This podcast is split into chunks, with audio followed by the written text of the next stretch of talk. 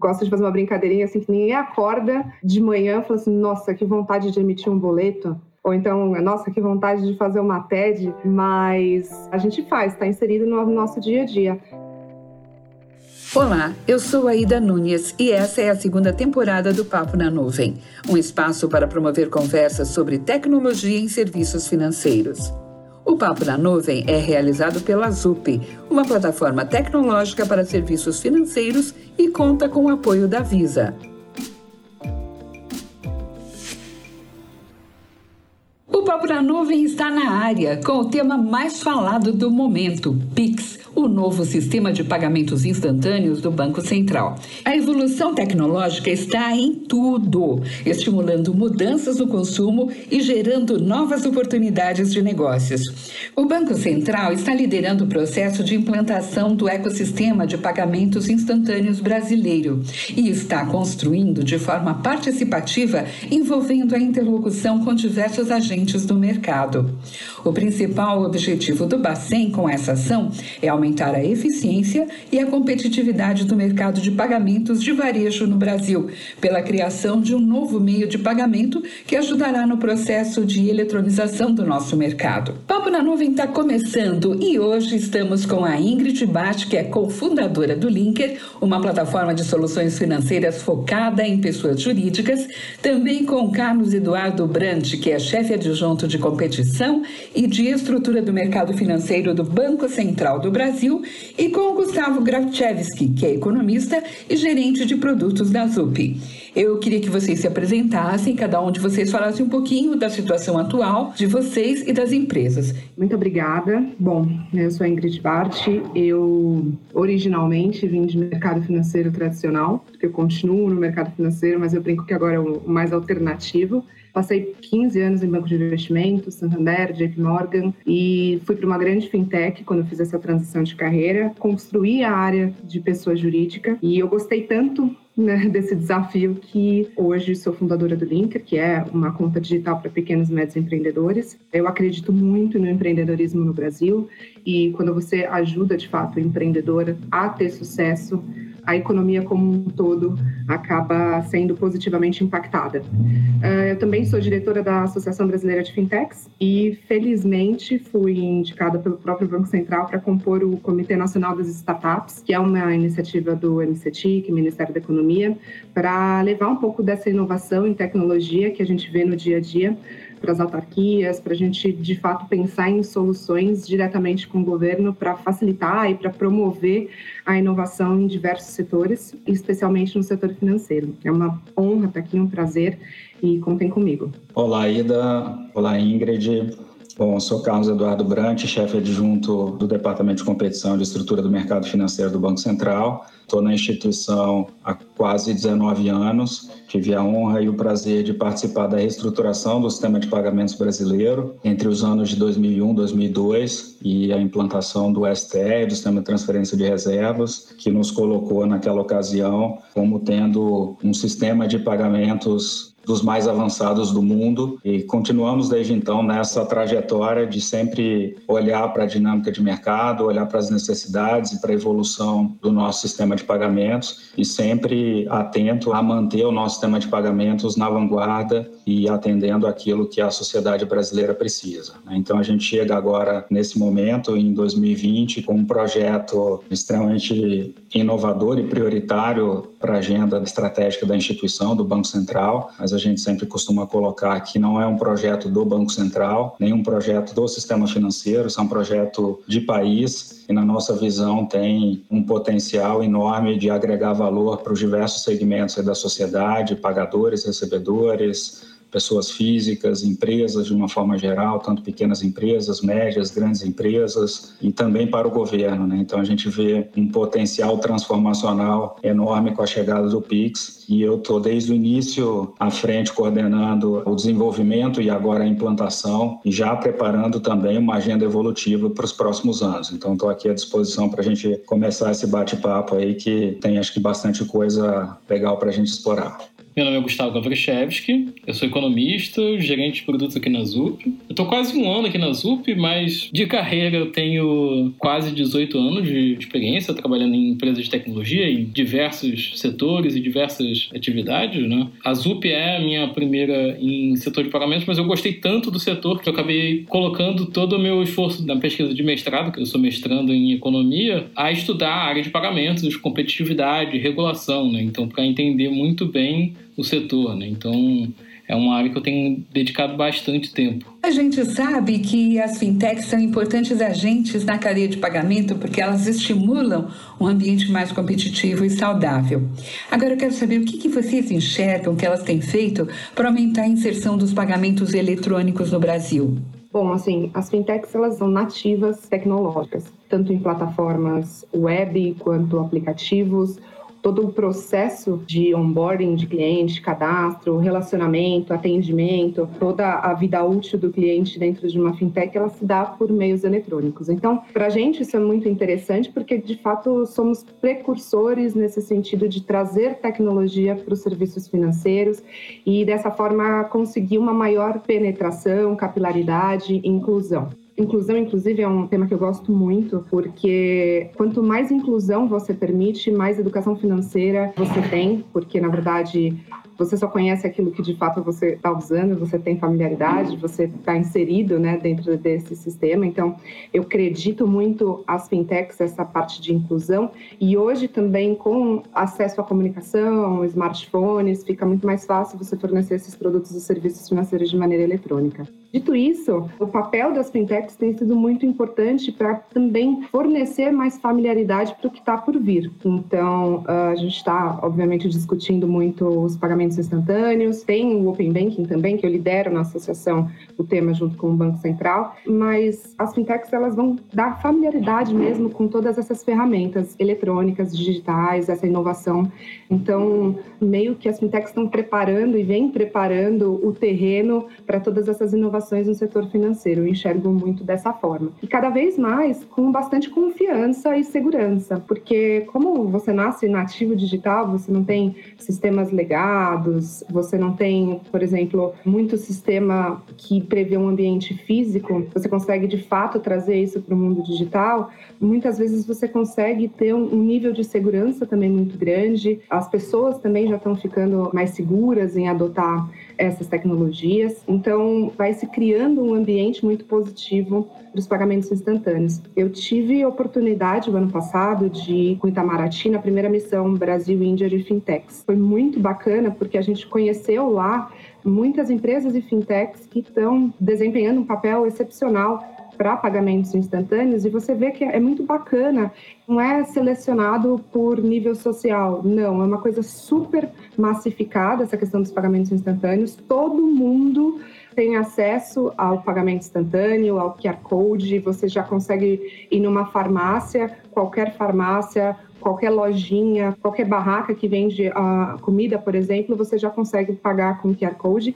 Tanto quem está recebendo esse pagamento quanto a própria população já está extremamente familiarizada com isso, independente de tamanho e nem de tipo de business. Então, eu prevejo muito que a gente está caminhando para esse sentido também e as fintechs elas vêm ajudando nesse entendimento e nessa familiaridade. E é interessante lembrar que durante essa pandemia, quem já usava começou a usar ainda mais.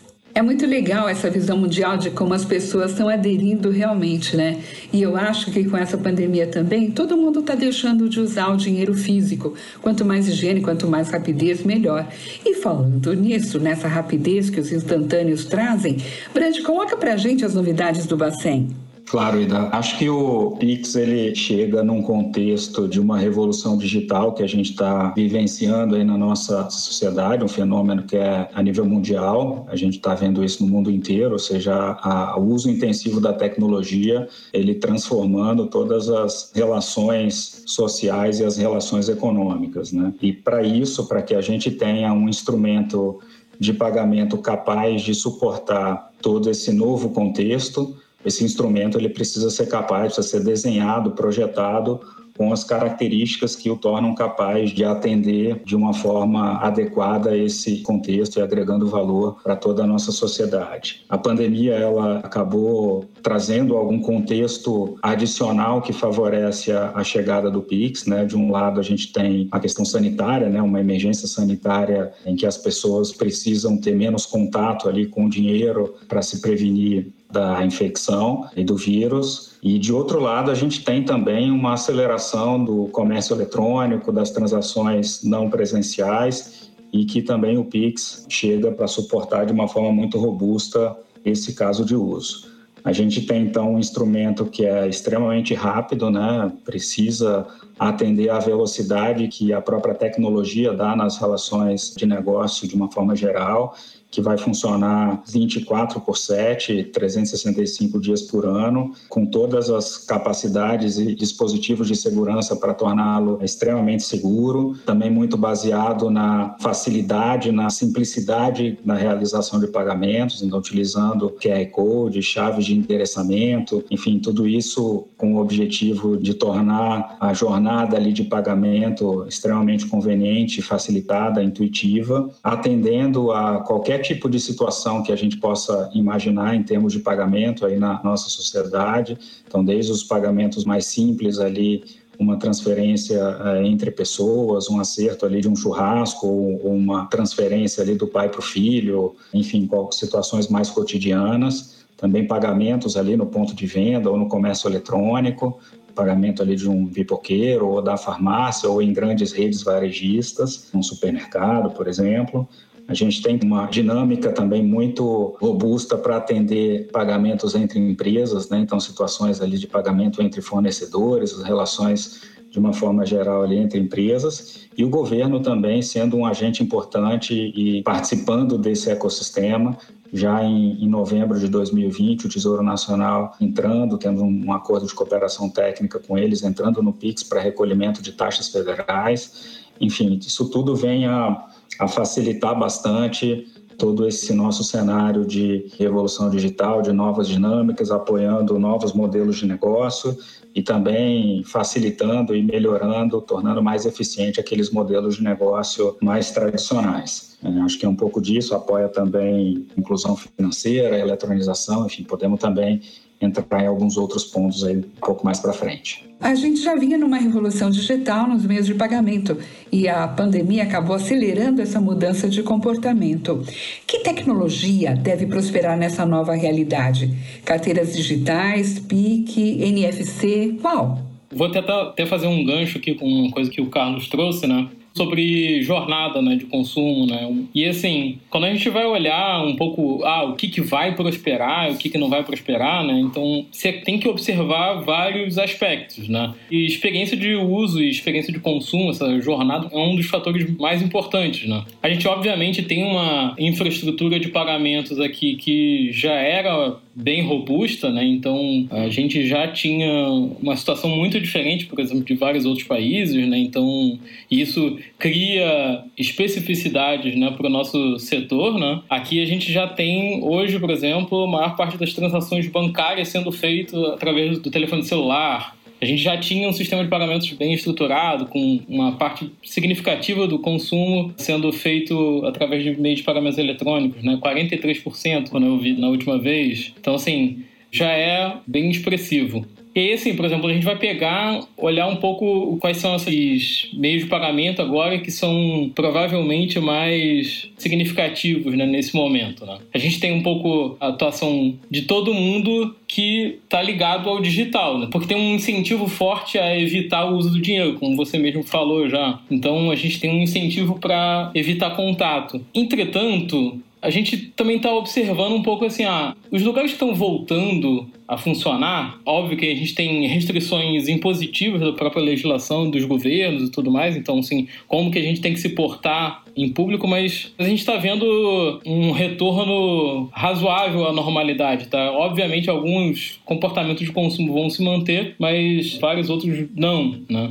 O que eu acho que vai acabar se mantendo muito é, na prática, o consumo do e-commerce mesmo, né? Porque esse traz uma vantagem grande para o cliente, uma comunidade muito grande.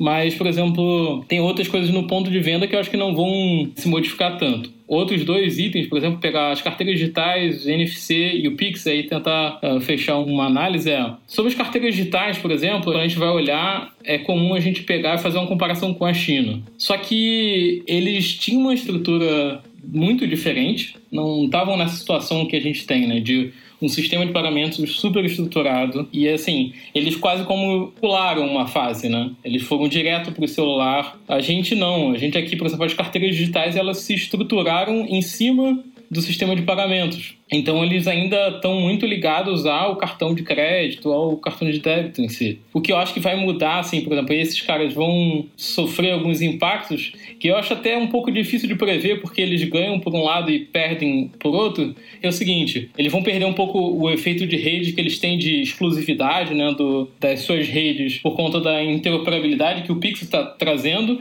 e ao mesmo tempo o Pix vai ter nesse, nas carteiras digitais, por exemplo, um grande acelerador, né? Muito por conta também do que eles fizeram muito bem de trazer o QR Code padronizado, né? Isso vai acelerar bastante. O NFC ele tem um crescimento expressivo recente, mas assim, voltando no ponto da experiência do consumidor, né? Assim, ele é melhor mas ele é melhor por conta da facilidade. Ele é melhor porque você até 50 reais não precisa botar a senha. E uma grande parte das transações se encaixam nesse menos de 50 reais e então assim ele se torna um meio de pagamento muito conveniente. Você pega o cartão ou qualquer outro dispositivo, toca e passou. Né? No metrô, por exemplo, aqui do Rio, a gente já pode usar cartões Visa e Master com, com NFC direto na catraca, que, gente, é muito mais conveniente do que ter que ah, recarregar, comprar um bilhete e tudo mais. Então, isso torna o processo muito mais dinâmico. É, exatamente. E aí, assim, tem o Pix, né? Aí o Pix, uma coisa que eu acho que é legal é olhar a gente trazer um pouco visão também de fora, né? O que aconteceu fora do Brasil, né?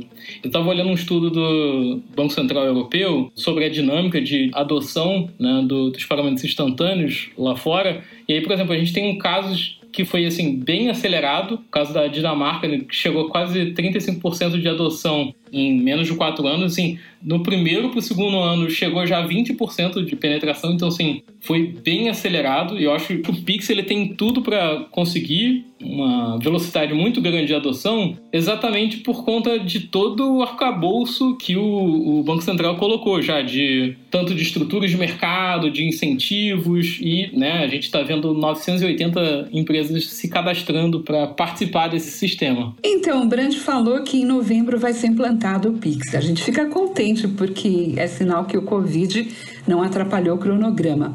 Agora, Brant, em relação a tudo que foi colocado, como você está vendo? Como vai ser a implantação aqui no Brasil? Que benefícios a gente vai ter? Será que vai ser como a Europa, como a China, como a Índia? De fato, o Pix está confirmado ali para sua estreia em novembro, né? É, como eu falei, uma agenda estratégica e que mesmo nesse contexto da pandemia todos os esforços continuaram sendo alocados ali para a continuidade do projeto e toda essa sinalização também passada para todas as instituições, as 980 instituições que estão em processo de adesão, para que elas também mantenham aí seus esforços e consigam uh, estar prontas ali para estreia em novembro. Em relação à transformação que a gente vislumbra, para explicar um pouco dessa transformação, é ainda o ponto da jornada do cliente, né? E aqui a gente extrapola um pouco a jornada de pagamento, né? O que a gente vem percebendo é que as próprias empresas já estão despertando para o fato de que a nova jornada de pagamento ela tem o potencial de transformar completamente a jornada do cliente dentro da loja, né? Seja loja física, seja loja virtual. Então, essa transformação que é puxada pelas facilidades, pela nova dinâmica de pagamento, ela acaba extrapolando bastante aquele ponto final da jornada de compra, né, que é o pagamento, e possibilitando que novas dinâmicas, novos modelos e, e uma experiência muito mais facilitada, eficiente e que agregue também novos negócios para empresas, elas aconteçam. Né? Isso é um lado. A gente vê também é uma transformação na relação do cidadão com o governo. Né? Hoje a gente tem uma dinâmica de relacionamento entre cidadão com o governo bastante complicada em razão das formas de pagamento utilizada hoje para recebimento e para pagamentos, né? não só para recebimento, mas para pagamentos pelo governo também. A gente tem inúmeros exemplos, acho que o que mais nos chamou a atenção durante todo esse nosso caminho aí foi o, o fato de que o cidadão, para entrar num parque federal, às vezes tem que imprimir uma GRU ou ir na portaria do parque, pegar uma GRU e até a agência mais próxima, e no caso, pelo valor da entrada no parque, é exclusividade do Banco do Brasil, então tem que ir até uma agência do Banco do Brasil fazer esse pagamento, voltar ali para o parque, para depois entrar no parque. Enfim, tem uma fricção enorme ali que realmente o cidadão tem que estar com muita vontade de entrar no parque ali para passar por todo esse processo. Né? Agora a gente já tem uma possibilidade da própria portaria ter um geradorzinho de QR Code, o cidadão lê o QR Code ali, paga a sua GRU de forma eletrônica, na hora, ele já tem a confirmação do recebimento desse pagamento e simplesmente vai fazer a visita no parque, né? Enfim, a gente tem vários outros exemplos aí que podem ilustrar um pouco todo esse processo transformacional que o Pix como meio de pagamento é capaz de trazer, né? E, e novamente, para fechar, Acho que o principal ponto é o fato de uma nova dinâmica de pagamento ter o potencial de transformar e de aperfeiçoar, de dinamizar melhor toda uma relação que está subjacente àquele pagamento. É verdade, né? E fora que pagar taxa e pagar tributo dá um mau humor, né? E se demora, fica pior ainda. Mas se você sabe que vai ser rápido, você já vai mais animadinho.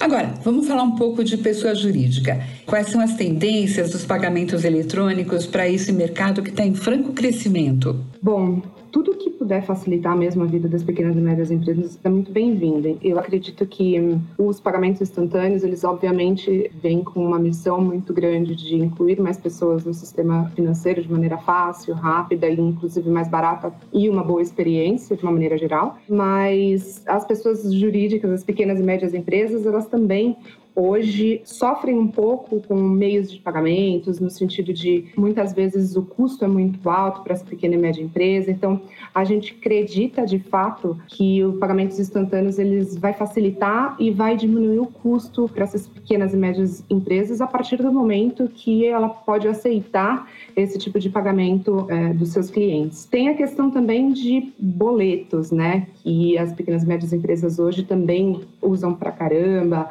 tem ali o seu grau de complexidade na hora que você vai fazer conciliação. Então, a expectativa é que também haja uma dinâmica melhor nesse sentido para os pagamentos à vista, né? Também, assim, o fato de você não ter que esperar a compensação, quando você fala não só de boleto, mas uh, através de transferência, se você faz numa sexta-feira, você tem que esperar na segunda-feira para confirmar e tal. Quando você traz isso 24 por 7, todo o mercado ganha uma dinâmica diferente, uma dinâmica mais rápida, instantânea de fato. Então, as pequenas e médias empresas, elas também estão bastante ansiosas com essas novidades, visando realmente melhorar as dinâmicas de uma maneira geral. É importante salientar que o crédito, ele ainda continua sendo crédito, né? A gente está falando de pagamentos instantâneos e nessa dinâmica de pagamentos do mercado como um todo. Mas tem as soluções de crédito também que a gente acredita que elas vão continuar seguindo, por exemplo, parcelamento. Então, também é importante falar que a gente quer que essas inovações aconteçam, mas que ainda a gente vai precisar de alguns mecanismos para continuar com o crédito, por exemplo, no caso dos boletos, ou então como que a gente repensa a antecipação de recebíveis. Tem bastante desafio para a gente pensar enxergar oportunidades dentro dessas novas soluções. Gustavo, como você vê o fomento da economia e da inovação com essas plataformas, com as fintechs e com todas essas novidades? Vou tentar puxar também mais um, um gancho em, agora no que a Ingrid falou. Tem uma coisa de experiência de pagamento que eu acho que é bem interessante, que assim, a gente vai perceber um, uma mudança bem significativa, né? A Ingrid falou sobre os boletos, né? Ele é um instrumento de pagamento que está muito associado à questão do, do pagamento à vista, né? Eu entendo que ele seja muito relevante, não só pelo fato da gente ter desbancarizada e coisas desse tipo, mas é porque também tem gente que tem pouco acesso ao crédito mesmo. Porque a gente não pode esquecer, né? Que o cartão de crédito, ele é não só um meio de pagamento, um instrumento de pagamento, mas ele também é crédito. Então, muitas vezes a pessoa não tem acesso a crédito, tem o dinheiro, quer pagar, só que tem uma experiência bem ruim de pagamento para fazer com o boleto, porque tem uma quebra no processo de compra que atrapalha bastante. Então, assim, eu acho que que o Pix ele vai ser um grande motor. Assim, a gente poderia fazer débito online, só que a, a segurança ainda não era das melhores, na verdade. Né? A gente tem inovações quanto a, no lado do 3DS 2.0. A gente até tem um episódio que fala um pouco sobre essas coisas. E aí, assim, o débito acabou não pegando tanto no e-commerce online e eu acho que o, o Pix tem bastante chance, em especial nessa experiência do agregado, né, do computador com o telefone. No telefone direto, ainda vai ter uma quebra na experiência, que eu acho que tem um processo de sair do site ou do aplicativo que está fazendo a venda para ir para o aplicativo site do banco. Então, isso ainda vai ser uma fricção para o pagamento no, no celular, mas acho que no computador a experiência vai melhorar muito. E aí, assim, pegando o geral da economia, o Bacen está fazendo um trabalho nos últimos 10 anos bem forte em, em promover competição né? E assim, as fintechs elas têm abraçado muito essa missão de trazer competitividade, né? Para gerar eficiência mesmo para a economia, né? Promovendo melhoria de serviço. E assim, eu acho que é bem interessante que a gente de olhar características específicas assim, né? A gente vai olhar o desenvolvimento financeiro e aí tem um indicador que é bem interessante que é criado pelo FMI, que é o Financial Development Index, né? Que ele divide o acesso financeiro em três indicadores, né? em três subindicadores, né? que é eficiência, acesso e profundidade. A eficiência, né? o quanto que custa para a sociedade, acesso, o quão fácil é ter né, acesso a instituições financeiras e profundidade, né, que é o tamanho do bolo, né? E assim, a gente até não tá tão mal quando a gente considera, pelos nossos pares, né, em termos de profundidade e acesso. Né? A gente tem uma infraestrutura boa de pagamentos, ainda tem muita gente desbancarizada, mas comparando, por exemplo, com México, Argentina, a gente tá bem melhor no que diz respeito a acesso e profundidade. Agora, o nosso problema de verdade está na parte da eficiência. Né? O custo para a sociedade ainda é muito alto. E eu acho que exatamente um, um, dos principais pontos onde as fintechs elas estão atacando, né? Obviamente, o baratear o acesso é fundamental para essa coisa toda, porque tem a ver com custo, né? E também, quanto mais o, o sistema todo cresce, ele tende a ficar mais barato, tem mais dinheiro disponível no sistema financeiro, então com mais disponibilidade de dinheiro, o dinheiro tende a ficar mais barato, né? O, o juro tende a, a, reduzir e tudo mais, mas não é só isso, né? Então, assim, a eficiência ela vai vir muito do que eu enxergo como um dos maiores diferenciais das fintechs, que é trazer serviço de maior qualidade, trazendo custos menores, né? E aí baixando preços também por consequência, na verdade, né? Por conta de uma eficiência maior da empresa. Você não tem a amarra do sistema legado, né? Você consegue ser mais eficiente, né? Na própria Zup como que ela consegue, em vários momentos, fazer isso de fato, né? Que, assim, por exemplo, a gente permite que outras empresas criem soluções com a sua marca e tal, personalizada.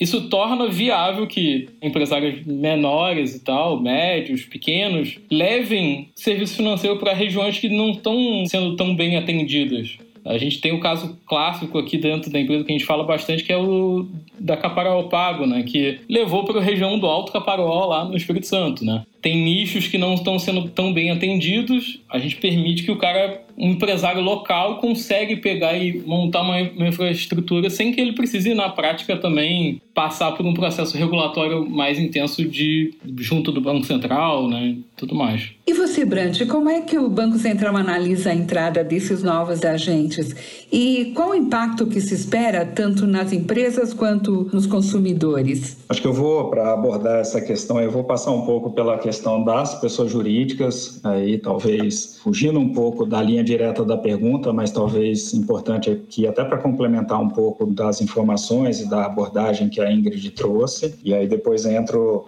na questão dessas novas empresas, das fintechs e como elas podem explorar bastante aí esse ecossistema e as oportunidades que o Pix traz. Olhando um pouco ali para as pessoas jurídicas, a gente vê de fato, e a gente tem esse diagnóstico já muito bem feito, de que há lacunas, há deficiências e há algumas dores ali bastante evidentes ali no processo de pagamento, mas principalmente no processo de recebimento ali. Né? Já foi mencionado as dificuldades de conciliação com boleto, é, já foram mencionados também as preocupações com custo, né? E, obviamente, um componente bastante importante aí na vida de qualquer empresa. E o Pix, ele tem, entre outros objetivos, endereçar essas duas questões. Né? De um lado, a gente tem uma preocupação com o custo, e aí a gente faz uma estrutura bastante enxuta, sem intermediários que não sejam necessários ali no processo de pagamento, com uma estrutura de liquidação e com uma base de dados suportando toda a dinâmica de pagamento sendo operacionalizada pelo Banco Central, sem objetivo de lucro. Isso tudo faz então com que o custo desse ecossistema, né, o custo operacional desse ecossistema, ele seja muito baixo comparado aos demais ecossistemas de pagamento que hoje a gente tem no país. É, só para vocês terem uma ideia, a plataforma operacional do Banco Central, que, como eu falei, não tem objetivo de lucro, ele vai ter uma tarifa cobrada dos participantes apenas para ressarcimento desses custos operacionais ele começa com uma tarifa de um centavo a cada 10 transações realizadas, isso cobrado só da ponta do participante recebedor, né? ou seja, quem está oferecendo ali o serviço para o participante pagador, ele não é cobrado nenhuma tarifa nesse sentido. Além da estrutura enxuta de cursos, a gente ainda tem um critério de acesso ao PIX bastante aberto. Né? Já foi mencionado também a quantidade de agentes que estão embarcando aí no PIX, ou seja, são 980 instituições em processo de adesão. Isso faz com que a gente tenha um, um ambiente extremamente competitivo tem muitos incentivos a uma boa formação de preço para o usuário final e levando então toda essa eficiência e essa redução de custo tanto para pagadores quanto para recebedores. E portanto, muito provavelmente essa é uma expectativa que será perseguida de forma muito intensa e firme pelo Banco Central de que a redução de custos chegue na ponta. E complementando essa questão do custo, a gente ainda terá, isso já foi também anunciado pelo próprio presidente do Banco Central, ainda terá algumas gratuidades direcionadas a pessoas físicas, ou seja, pessoas físicas que forem é, realizar um PIX não pagarão nada por aquilo, por aquele PIX realizado. Então, todo esse conjunto de ações e de formação do ecossistema tem como objetivo fazer com que a ponta ali, as, as pessoas de uma forma geral e as empresas se beneficiem com essa redução de custo. A gente tem também uma outra vertente né, ao lado do custo, que é o apoio ao processo de conciliação e de automação comercial das empresas. Então, tem uma capacidade de, junto com a ordem financeira, ele transitar também informações um conjunto de informações muito compatível e grande, suficiente para que suporte e dê todas as condições para que as empresas tenham uma dinâmica de conciliação de pagamentos muito facilitada e que também viabilize todo o processo de automação no pós-pagamento, né? ou seja, chegando o pagamento, com as informações que chegam junto com o pagamento, todo o processo pós-pagamento ele é passível de uma automação e de uma velocidade também. Né? Pensa no e-commerce que hoje recebe ali o boleto, precisa, depois da confirmação da compra, mas antes do pagamento do boleto, precisa separar a mercadoria no estoque, porque aquele pagamento ainda não foi confirmado, deixar a mercadoria separada por um, dois dias, até ter a confirmação de que aquele pagamento do boleto foi realizado, ainda correndo o risco do cliente desistir daquela compra, ou seja, não pagar aquele boleto. Se for confirmado o pagamento depois de dois dias, ele tem que ir lá no estoque, realmente pegar a mercadoria, disparar para o envio. Se não for realizado o pagamento, tem que liberar aquela mercadoria para voltar para as mercadorias disponíveis ali para venda. Enfim, você tem um custo enorme com esse processo. Com o Pix, ele recebe, confirma imediatamente e já consegue acionar o envio da mercadoria de forma imediata. Né? Então, traz uma eficiência, traz uma rapidez muito grande. E também um outro ponto que é muito importante para as empresas é que o Pix, embora tenha toda a capacidade de realização de um pagamento instantâneo, ele não será exclusivamente para pagamento instantâneo. Haverá a possibilidade de um agendamento de Pix né? ou seja, do Pix agendado. É um produto dentro do ecossistema que vai permitir com que as pessoas agendem para uma data futura um determinado pagamento e que tem muita relação com as situações de cobrança. Né? Pensa que você recebe uma determinada fatura, uma determinada cobrança que vai vencer daqui a 15 dias, você não precisa pagar aquela cobrança de forma imediata e nem aguardar os 15 dias e aí colocar um lembrete para naquela data você entrar lá e fazer o pagamento. Não, você pode agendar aquele pagamento assim como você faz com o boleto. E além disso, tem outras capacidades no Pix agendado que vai possibilitar, inclusive, que fornecimento de crédito estejam associados a esse agendamento. Você tem a possibilidade de ter um agendamento em que o cliente não pode revogar aquele agendamento, ou seja, ele não pode cancelar aquele agendamento. Essa é uma das possibilidades. Então, imagine que aquele cliente agende para daqui a 15 dias, sem a possibilidade de cancelar, claro que depende da existência de saldo, mas você pode ter algum outro agente que garanta aquele pagamento e, claro, cobre alguma coisa por isso. Então, dinâmicas desse tipo também poderão surgir no Pix, acho que é importante esclarecer isso aqui. E aí, indo para os novos agentes, para fintechs, para as novas uh, empresas que estão surgindo aí, e várias delas com inovações bastante interessantes e como foi colocado também pelo Gustavo, atendendo a nichos em que hoje não são muito bem atendidos, né, ou são totalmente não atendidos em alguns casos. Essas empresas elas têm uma possibilidade de entrar nesse ecossistema num processo de adesão com alguns requisitos, mas sem estar sujeito a um custo de observância e a um custo regulatório em que as empresas que já têm um, um porte maior têm, e podendo endereçar e, e criar soluções ali para pessoas que precisam de alguma especificidade que hoje não é oferecida pelas instituições mais tradicionais, ou para, como foi colocado, ou para atender nichos específicos em que é, hoje não são muito explorados pelas empresas que já estão por aí. E nesse sentido, eu chamo a atenção para a importância dessas empresas, dessas fintechs, no processo de inclusão financeira e de eletronização dos pagamentos. Né? Você tem muitas pessoas hoje já com o potencial de se inserir dentro do sistema financeiro, pagar suas contas de, ou fazer suas transferências de forma eletrônica, de forma facilitada, mas que tem ainda algum receio, tem aquele senso de que entrar no sistema financeiro é algo caro, é algo complexo, que exige uma dinâmica de entrada ali meio complexa.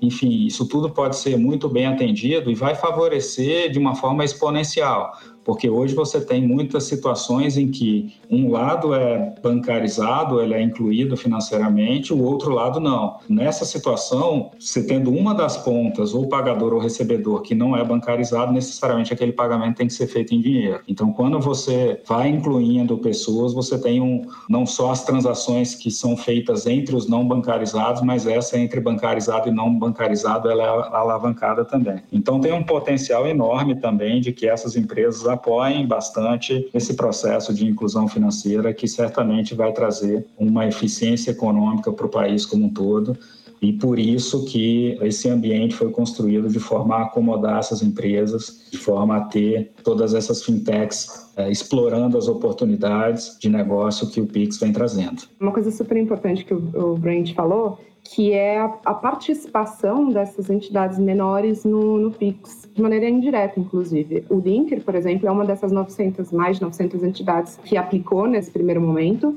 A gente vai participar de maneira indireta, né? O que, que significa isso? A gente vai em conjunto com uma instituição financeira e explorar mesmo esse primeiro momento. Então, participar da construção dessa usabilidade está sendo muito bacana participar desse momento pelo lado da fintech em si. Então, poxa, poder compartilhar essas ideias com, com o Banco Central é muito bacana.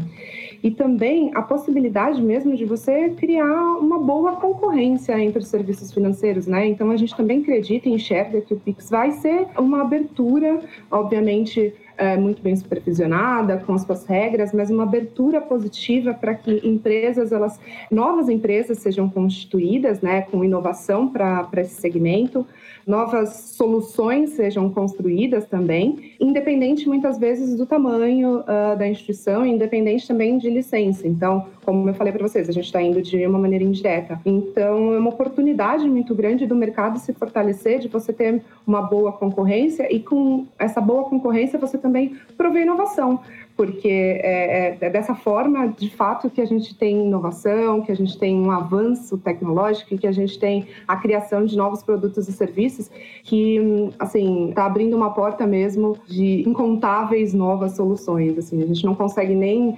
imaginar o que está por vir, assim, o limite mesmo dessas inovações, sempre visando, o próprio Banco Central sempre repete, então, melhorar o acesso a serviços financeiros, expandir o acesso a serviços financeiros, democratizar o crédito Então, pensar através do Pix e também do Open Banking como você cria soluções de crédito de maneira que você amplie também, democratize é, esse acesso e melhorar a experiência do usuário, que eu fiquei muito feliz. Não estou puxando saco, gente, viu, Brant? Mas eu fiquei muito feliz quando o Banco Central falou sobre experiência do usuário, porque quando você fala de inovação, a primeira coisa que a gente pensa quando você está criando uma solução inovadora é no cliente. Então, eu costumo falar que é o cliente-centrismo, né?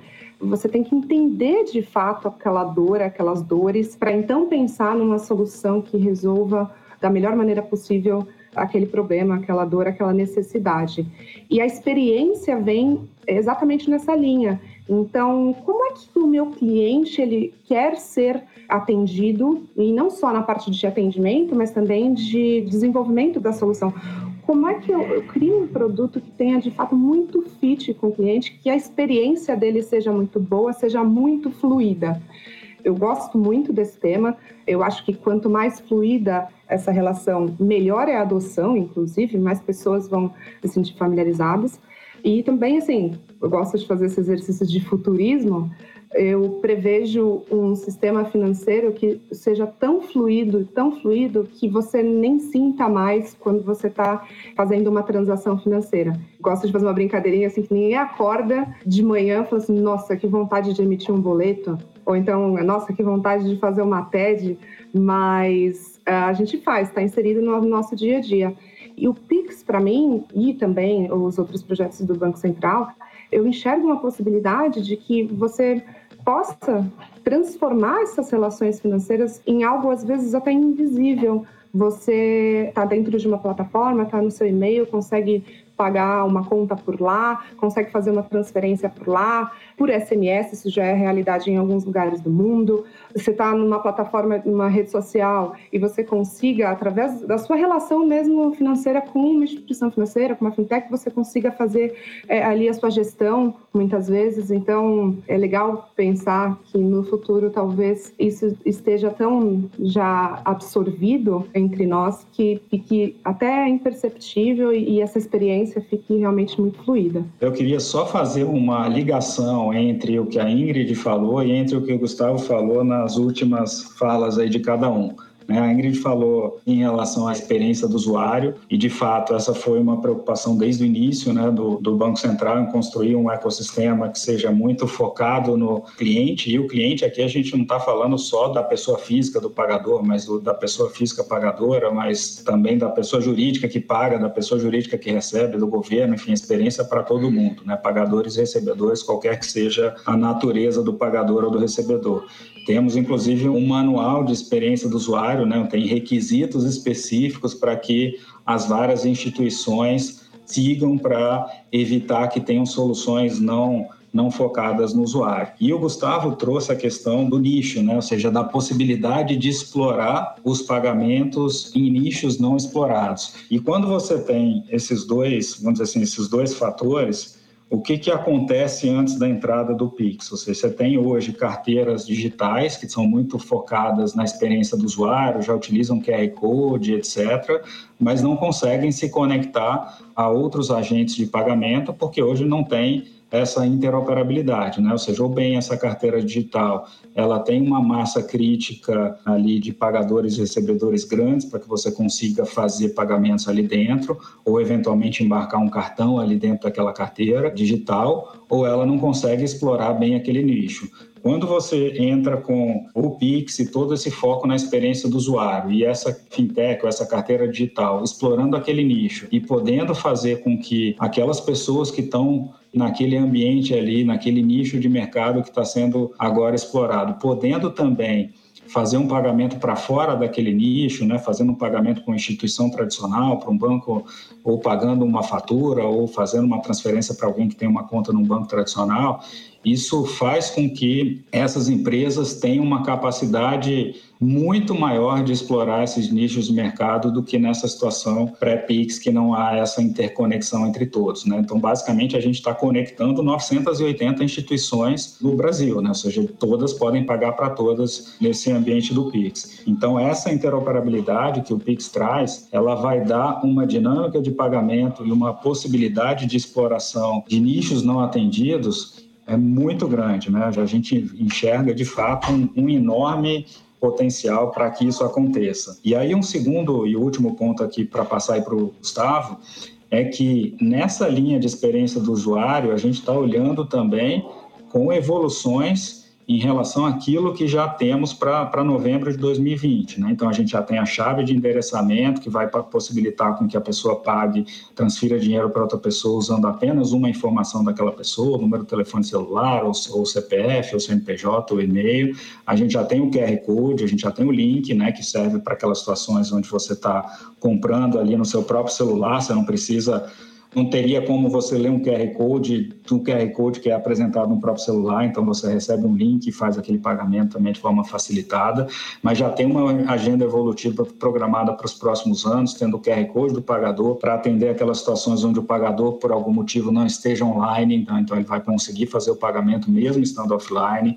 A gente tem os pagamentos por aproximação também. Enfim, a gente tem outras dinâmicas sendo já planejadas e fazendo com que, ao longo do tempo, a gente ofereça cada vez mais possibilidades de explorar bem essa experiência do usuário. Só um complemento, Brant. Você falou do manual de experiência do usuário. Onde está disponível? Bom, toda a documentação do projeto ela é totalmente 100% pública, né? ela está na nossa página do Banco Central, na página do Pix no Banco Central, e lá estão os regulamentos, os documentos de especificação técnicas, o manual de experiência do usuário, o manual de uso da marca, enfim, toda a documentação ela é totalmente pública. Aliás, a gente vem trabalhando desde o início, quando a gente formou o GT Pagamentos Instantâneos 2018, com essa filosofia, né, de um diálogo muito próximo com o mercado, de uma transparência muito grande, de uma publicidade de toda a documentação que é produzida, sempre as definições sendo submetidas ao Fórum Pagamentos Instantâneos, agora sendo chamado de Fórum Pix, e tudo isso, obviamente, depois materializado na forma de um regulamento. Mas a gente está falando de uma dinâmica aqui de cocriação, de uma criação participativa, acreditando que só assim a gente consegue construir um, um ecossistema melhor para a sociedade. Ingrid, achei o máximo que você falou. A gente acorda e não fala, ai, que vontade de pagar um boleto. E realmente a gente não fala, poxa, que vontade de pagar aquela guia DARF, né? Agora, o Brant, ele colocou com tanta novidade interessante, Pix agendado, um custo baixíssimo, facilidade na conciliação e também na automação. Poxa, tá o melhor dos mundos, né? Agora, eu queria que o Gustavo falasse um pouquinho dessa revolução. O que vai trazer de bom para o setor? A Ingrid e o, e o Carlos falaram da, sobre a questão de experiência do usuário, né? Também um assunto que eu tinha abordado já no começo, né? E assim, provavelmente é dos maiores fatores, né? Assim, acho que experiência do usuário e preço. Né, são dos maiores fatores na hora da gente pensar em como é que vai ser essa questão da adoção mesmo, como é que a gente massifica isso, né? Acho que o modelo do Pix está sendo super bem desenhado, né? Ele está abordando um monte de, de, possibilidades e poucas coisas, só olhar para a questão do que o, o QR Code permite, o adicionar informações agregadas permite que você faça, né? já é um, uma evolução muito grande. Né? Então a gente consegue trazer, o Carlos falou da questão de, de automação comercial tudo mais, então sim, isso promove incentivos para que a gente migre para a solução. Né? Então, isso por si só, assim, as grandes vantagens que o Pix como meio de pagamento tem já vão servir como um forte incentivo. A experiência de pagamento, como eu já estava falando mais cedo, assim, ah, por exemplo, no e-commerce, né? Você fazer uma compra hoje com débito com exceção de quando você consegue fazer via uh, ah, 3DS 2.0, é uma experiência bem ruim, porque você tem que abrir o site do banco, né, que o modelo anterior, né, o 3DS 1.0, ele abre o site do banco, para você conseguir pagar e normalmente os sites de banco têm uma dificuldade maior, assim, então causam uma quebra na experiência. Se você for agregar tudo que está sendo adicionado que facilita, você pega o celular, o celular hoje ele tem, por exemplo, a identificação biométrica, que facilita, você não precisa lembrar de senha e tudo mais. Você foi tirando barreiras que a experiência fica mais fluida. A quebra de experiência numa compra no boleto é terrível. Né? Então, você tirando essas barreiras, o, o, processo tende a ficar muito mais fluido e isso é um grande incentivo para uma grande adoção. A questão de preço, eu acho que o Banco Central está se posicionando muito bem nesse sentido. Assim, ó, por diversos motivos, né? Porque um, o custo de infraestrutura é bem baixo, então assim, não é exatamente justificável que você cobre muito. Vai depender muito, obviamente, do modelo, mas não vai ser culpa do Banco Central se o preço final na ponta não for baixo. Só que a gente sabe também que a gente tem uma questão de concentração, né, de poder de mercado e tudo mais. Por exemplo, a gente tem vários bancos hoje que já oferecem a TED sem custo né, para os clientes mas o custo médio de TED no Brasil é de 11 reais, sabe? Então, né, quem tem uma grande massa de clientes e tudo mais, você acaba ainda podendo exercer poder de mercado e, e ainda vão tentar manter essas linhas de receita. Só que o, a entrada de concorrência vai exatamente atacar um pouco isso, né? Tipo, a gente ter 980 já de começo no Pix certamente vai fazer com que esse modelo precise ser muito bem pensado pelas empresas, né? Ainda não dá para saber exatamente como é que vai ser a precificação na ponta, né? E vai depender dos movimentos de mercado. Vai ser interessante ver como é que isso vai se dar. Outra questão assim que eu acho que também acaba sendo bem relevante é no, quando você vai pensar no desenvolvimento do Pix como forma de pagamento, vai ser a questão da infraestrutura tecnológica, né? Que não tem Pix se não tiver infraestrutura tecnológica, né? Eu entendo que a gente tem modelos pensados para ver é, pagamento offline ainda, mas a gente sabe que ainda não tem, não é todo mundo que tem o smartphone ou, ou muito menos um bom acesso à internet, né? Então tem todo esse tipo de coisa que acaba sendo, de certa forma, um empecilho né, para o crescimento. Então, assim, um fomento ao próprio desenvolvimento da infraestrutura de telecomunicações do Brasil vai ser essencial para esse crescimento também. Ingrid, como você vê essa precificação no caso das pessoas jurídicas? A gente enxerga que também vai ter um impacto positivo no sentido de redução de custo mesmo. Normalmente, as transações de pessoa jurídica elas têm um custo maior porque muitas vezes tem uma complexidade um pouco maior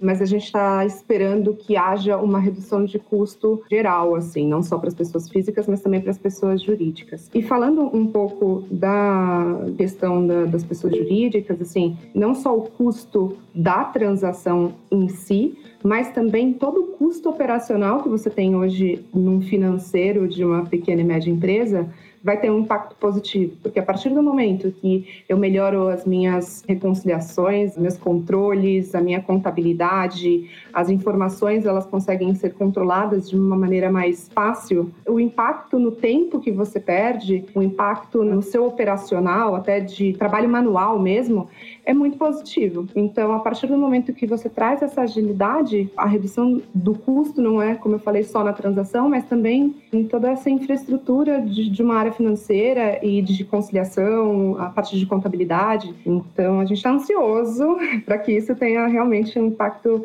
bem bacana nas pequenas e médias empresas. Até um ponto também que eu acho importante falar, a questão da segurança. Hoje, por exemplo, falando um pouco da parte de boletos, a questão do custo, sempre tem uma parte dos boletos que as pequenas e médias empresas elas emitem que não é paga. E esse custo acaba ficando para a própria pequena e média empresa. Não é pago por inúmeros motivos, a pessoa às vezes esquece, os fornecedores, enfim, também tem os seus processos às vezes um pouco manuais, e aí esse sistema todo acaba gerando um custo adicional para os pequenos e médios empreendedores. Mas também essa questão de adicionar camadas de segurança. É muito bacana pensar, por exemplo, que o Pix vai trazer uma segurança maior com relação à identidade de quem está iniciando esse pagamento, de quem está recepcionando esse pagamento. Você tem um custo de onboarding de cliente muito alto para garantir, por exemplo, que aquela pessoa é aquela pessoa, cadastro, né, que a gente fala de uma maneira geral. E a gente entende que transformar isso nesse ambiente do Pix vai trazer uma segurança mesmo nessa parte de fraude, de, de riscos de uma maneira geral, é muito boa até de fraude nos próprios boletos, que acontece bastante no mercado. Então, essa transformação também na parte de riscos é uma coisa que a gente está esperando com bastante expectativa. Bom, o assunto é muito interessante e eu acho que vai render outros papos na nuvem. Mas o nosso tempo está terminando. Então eu queria saber se o Gustavo e se o Brant têm mais alguma coisa para adicionar. Da minha parte, aqui sem nada mais adicionar, só agradecer aí ao convite e, e agradecer também aos colegas que participaram conosco aqui, a Ingrid, ao Gustavo. Acho que tivemos aí bons pontos aí explorados aí, indicando aí a evolução que estamos vislumbrando aí com a chegada do Pix.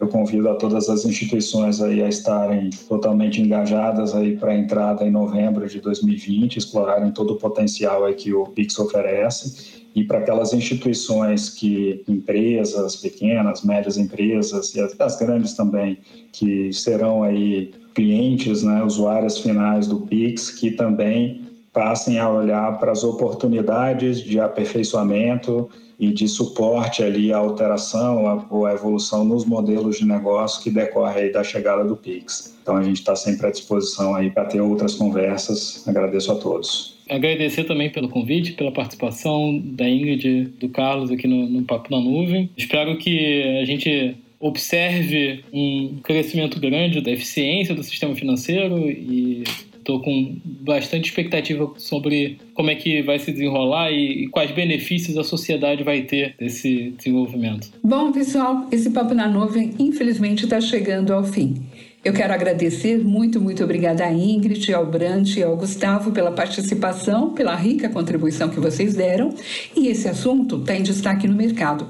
Descomplicar todos esses temas e conceitos externos é o nosso objetivo aqui no Papo na Nuvem. E vocês nos ajudaram muito a concluir essa missão. O Papo na Nuvem de hoje, com produção da ZUP e apoio da Visa, está chegando ao fim. Mas voltamos em breve com mais conteúdos mega interessantes para você.